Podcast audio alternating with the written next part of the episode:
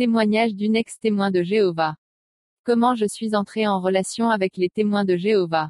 Je suis né dans une famille très anticléricale mais où il fallait être en règle avec les sacrements. J'ai donc été baptisé et suivi le catéchisme qui a éveillé en moi tant de fois que je ne pensais qu'à une chose, devenir religieuse. Mes parents, très fâchés, m'interdirent désormais de fréquenter l'église et le prêtre me donna une Bible de Jérusalem, me disant, tu auras au moins cela. Je me suis mariée à 18 ans et demi, poussée par mes parents qui voulaient s'assurer que je ne devienne pas religieuse. Dans la famille de mon mari, il y avait des témoins de Jéhovah et lui-même était intéressé. Quand ils m'ont proposé des séances gratuites d'études de la Bible chez moi une fois par semaine, j'ai sauté sur l'occasion. Ma grande soif de Dieu ne demandait qu'à se réveiller. En réalité, on n'étudiait pas la Bible mais un livre de la société, donnant la doctrine des témoins de Jéhovah, et émaillé de citations bibliques à leur convenance, le premier but de cet enseignement étant de vous mettre en garde contre les chrétiens et de détruire les fondements du christianisme. Ils m'ont aussi proposé une Bible, les Saintes Écritures, traduction du Monde Nouveau, en me prouvant que leur traduction était meilleure que celle de ma Bible de Jérusalem. Et je l'ai adoptée. Le paradis sur terre. Bientôt, on m'a invité aux réunions publiques du dimanche et aux réunions par petits groupes en semaine. C'était toujours le même système, lecture commentée du livre ou de la revue La Tour de Garde avec questions-réponses, toujours selon un schéma prévu par l'organisation centrale à Brooklyn. Il était impossible de poser des questions ou de montrer quelque esprit critique, mais cela ne me dérangeait pas. Et puis, j'avais été accueilli comme une sœur et le groupe était très chaleureux. C'était le paradis sur terre. Très vite, on m'a incité à faire du porte-à-porte pour évangéliser et l'on m'a demandé d'écrire au prêtre qui m'avait baptisé pour me faire rayer des registres du baptême catholique. J'ai été rebaptisé par immersion dans une baignoire. Le porte-à-porte. La vie du témoin de Jéhovah est totalement enfermée. Il n'a pas le droit de fréquenter, sauf dans la but de les convertir, ceux qui ne sont pas témoins de Jéhovah ou en sont partis, on les appelle les exclus. Son temps est mangé par cinq réunions d'une heure par semaine et douze heures obligatoires de porte à porte par mois. Si on ne les fait pas, on a les responsables sur le dos qui se chargent de vous culpabiliser. Chaque ville ou village est quadrillé, on doit faire des rapports sur tous les gens rencontrés et l'on est surveillé. On vous invitera même à être pionnier, c'est-à-dire à faire 150 heures de porte à porte et l'on vous suggérera pendant les vacances de choisir une région à évangéliser et d'être pionnier de vacances, 100 heures par mois. Ce porte-à-porte est moins difficile que l'on pourrait le croire. Nous savions que le monde entier allait être détruit en automne 1975, les témoins de Jéhovah appellent cela Armageddon, il ne nous restait guère de temps pour sauver le plus de monde possible du désastre puisque seuls seront sauvés les témoins de Jéhovah. C'était donc une question de vie ou de mort, vous êtes sur un bateau qui coule et vous seul savez où sont les canaux de sauvetage, il est normal que vous préveniez le plus de gens possible. Si le témoin se fait fermer la porte au nez, cela ne l'ébranle pas, au contraire car il est écrit, étroite est la porte, peu nombreux sont ceux qui découvrent le chemin. Si la porte se referme, c'est donc une preuve de plus que vous êtes dans la vérité, car Satan se déchaîne contre ceux qui suivent la vérité. Réponse à tout. Ainsi, vous êtes sur des rails, vous avez des réponses à toutes les questions. Et il y a des gens qui sont prêts à marcher, et pas seulement des gens incultes, il y a des médecins, des avocats, des ingénieurs chez les témoins. Car on joue sur la peur et l'on propose des solutions simples à des problèmes difficiles. De plus, les témoins connaissent bien le client. Toutes les visites sont fichées, on saura par quel point faible le prendre. Ils exploitent aussi, et c'est facile, toutes les erreurs de l'Église, et comme peu de gens ont une culture religieuse ou biblique, cela marche.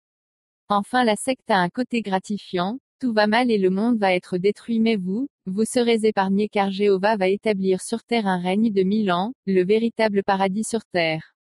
Et vous en serez. Vie de couple impossible. Au bout de trois ans, mon mari en a eu assez de cette vie que l'on nous faisait mener et il est parti.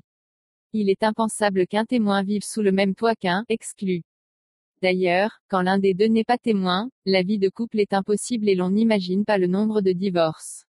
Moi, j'ai continué car j'étais convaincu que la fin du monde était proche. L'hiver 1975 est arrivé. Sans que rien ne se soit produit. On a vu alors fleurir des articles disant qu'ils avaient fait un oubli dans leurs savants calculs. En effet, il doit y avoir 6000 ans entre la création d'Adam et Armageddon, mais le retard était dû au fait que l'on ne sait pas très bien évaluer le temps qu'il y a eu entre la création d'Adam et celle d'Ève. Mais cela ne saurait tarder, quelques mois au plus. Puis comme rien ne se produisait, on a parlé des années 90 et l'on a vu d'autres articles signifiant à ceux qui ont attendu 1975 qu'ils n'étaient pas de bons témoins. Bref, des tissus de mensonges et de contradictions. Premier doute. J'ai commencé à douter. Je suis tombé comme un éclair, si ce prophète a parlé au nom de Yahvé et que sa parole reste sans effet et ne s'accomplit pas, alors Yahvé n'a pas dit ces paroles-là. Le prophète a parlé avec présomption, tu n'as pas à le craindre d'été 18h22. Cela s'appliquait bien aux témoins de Jéhovah, et je me suis dit que s'il avait fait une fausse prophétie, ce devrait être la première et j'ai cherché à connaître leur histoire.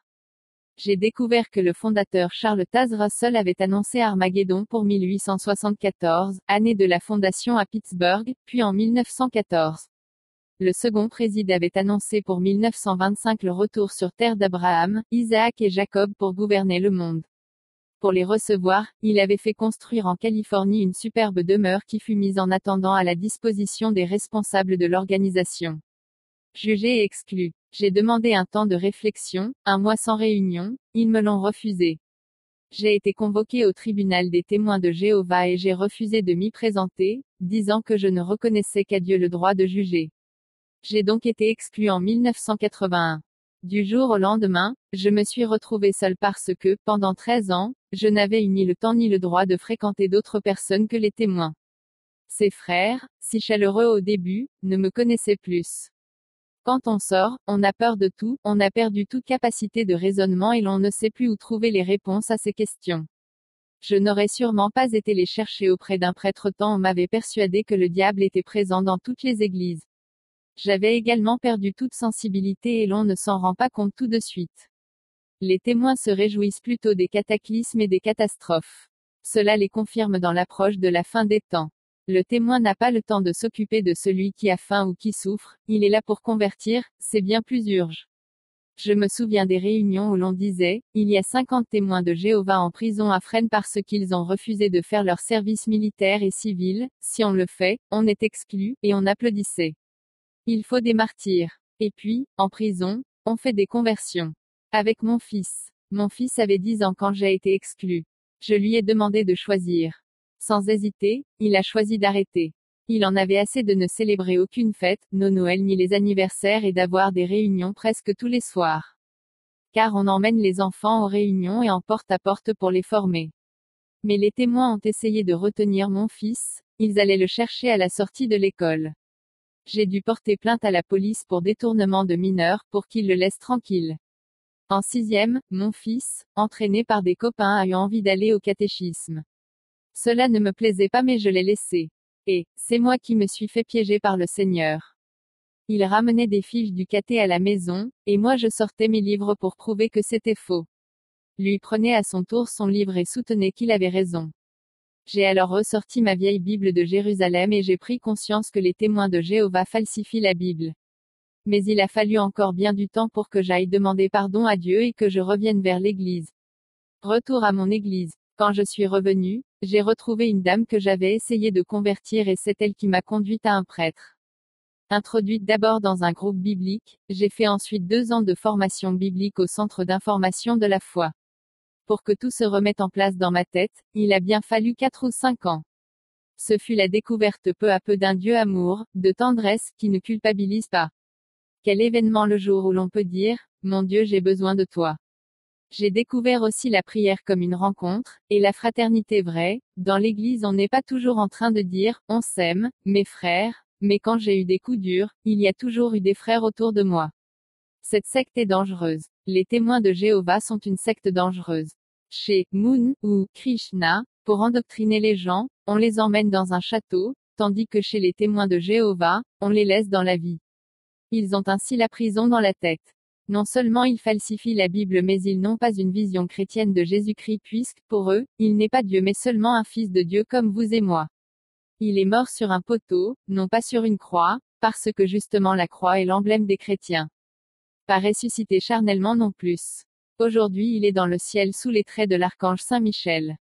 Il n'y a jamais de célébration sauf une fois par an un simulacre d'Eucharistie où l'on prononce les paroles, Ceci représente mon corps, au lieu de Ceci est mon corps. n'y participent que les 144 000 qui sont élus, dont la liste est close et qui passeront les mille ans au paradis céleste et seront le gouvernement de Jéhovah qui dirigera la terre. L'Esprit Saint pour eux n'est pas une personne mais un courant, une force. On est sauvé dans la mesure où l'on fait partie de l'organisation et si on fait ce qu'elle dit. La secte est hyper hiérarchisée. Tout part de la Sainte Mère Organisation et de son président à Brooklyn qui donne toutes les instructions au monde entier. C'est une organisation théocratique, tout ce qu'elle dit a un caractère irréfutable. C'est presque l'Esprit Saint, Dieu en direct. Une organisation très rentable. Dans chaque pays, l'organisme central est le Bethel, Maison de Dieu, en hébreu. Presque dans chaque ville, il y a une congrégation, avec Assat est un groupe d'anciens qui veillent à ce que toutes les instructions soient répercutées. Le district regroupe une dizaine de congrégations, avec un surveillant de district. Chaque année, pour la région parisienne ce fut les 28 au 30 juillet et les 4 au 6 août au Stade Colombe, des assemblées de districts réunissent des milliers de personnes avec des programmes en arabe, en arménien, en portugais. En langage gestuel pour les sourds muets. Il y a deux revues paraissant deux fois par mois, La Tour de Garde, 13 millions d'exemplaires de par le monde, et Réveillez-vous, 10 millions d'exemplaires. Comme tous les services de l'organisation ils sont faits par des bénévoles, logés, nourris, vivant en autarcie, qui n'ont pas la sécurité sociale. Un système très rentable. D'autant plus que chaque témoin doit acheter un certain nombre de revues, qu'il les revende ou non. Sans parler des 500 000 cassettes vendues par mois, et des livres. Sans parler non plus des offrandes volontaires et des appels financiers incessants pour construire telle, salle du royaume, maison de réunion. Pour pouvoir récupérer les testaments ou recevoir des dons, on a fondé des associations 1901. Dénoncer l'imposture. Jésus-Christ m'a libéré de la peur dans laquelle la secte m'avait enfermé jusqu'à l'étouffement. Ce fut une renaissance. Dans ma paroisse, on réfléchit ensemble en petits groupes au conseil pastoral mais avec liberté. Même nos prêtres n'imposent pas ce qu'il faut penser. On vit dans le souffle de l'esprit. On dit que les églises sont moins chaleureuses que les sectes mais elles sont ce que nous en faisons. Quand j'y suis arrivé, je me suis donné comme objectif de dire bonjour chaque dimanche à une nouvelle personne. La différence dans l'église, c'est qu'il faut faire le premier pas soi-même alors que chez les témoins vous êtes tout de suite englobé. Si j'ai passé 13 ans chez les témoins de Jéhovah, je crois que ce n'est pas pour rien. Je voulais être missionnaire. Eh bien, je crois que c'est une véritable mission que le Seigneur m'a donnée. Je m'efforce de dénoncer le plus possible leurs mensonges. Je fais des rencontres de jeunes dans les aumôneries, je travaille avec la DFI, je rencontre aussi des témoins et je dis qui je suis, les témoins de base sont sincères, il faut les recevoir avec amour et essayer de les éclairer. Il y a aussi des petits groupes d'anciens témoins, aidés par des sympathisants, qui commencent à se former pour aider ceux qui sortent. Témoignage recueilli par Monique Ebrard et paru dans Panorama, d'octobre 1989, numéro 241.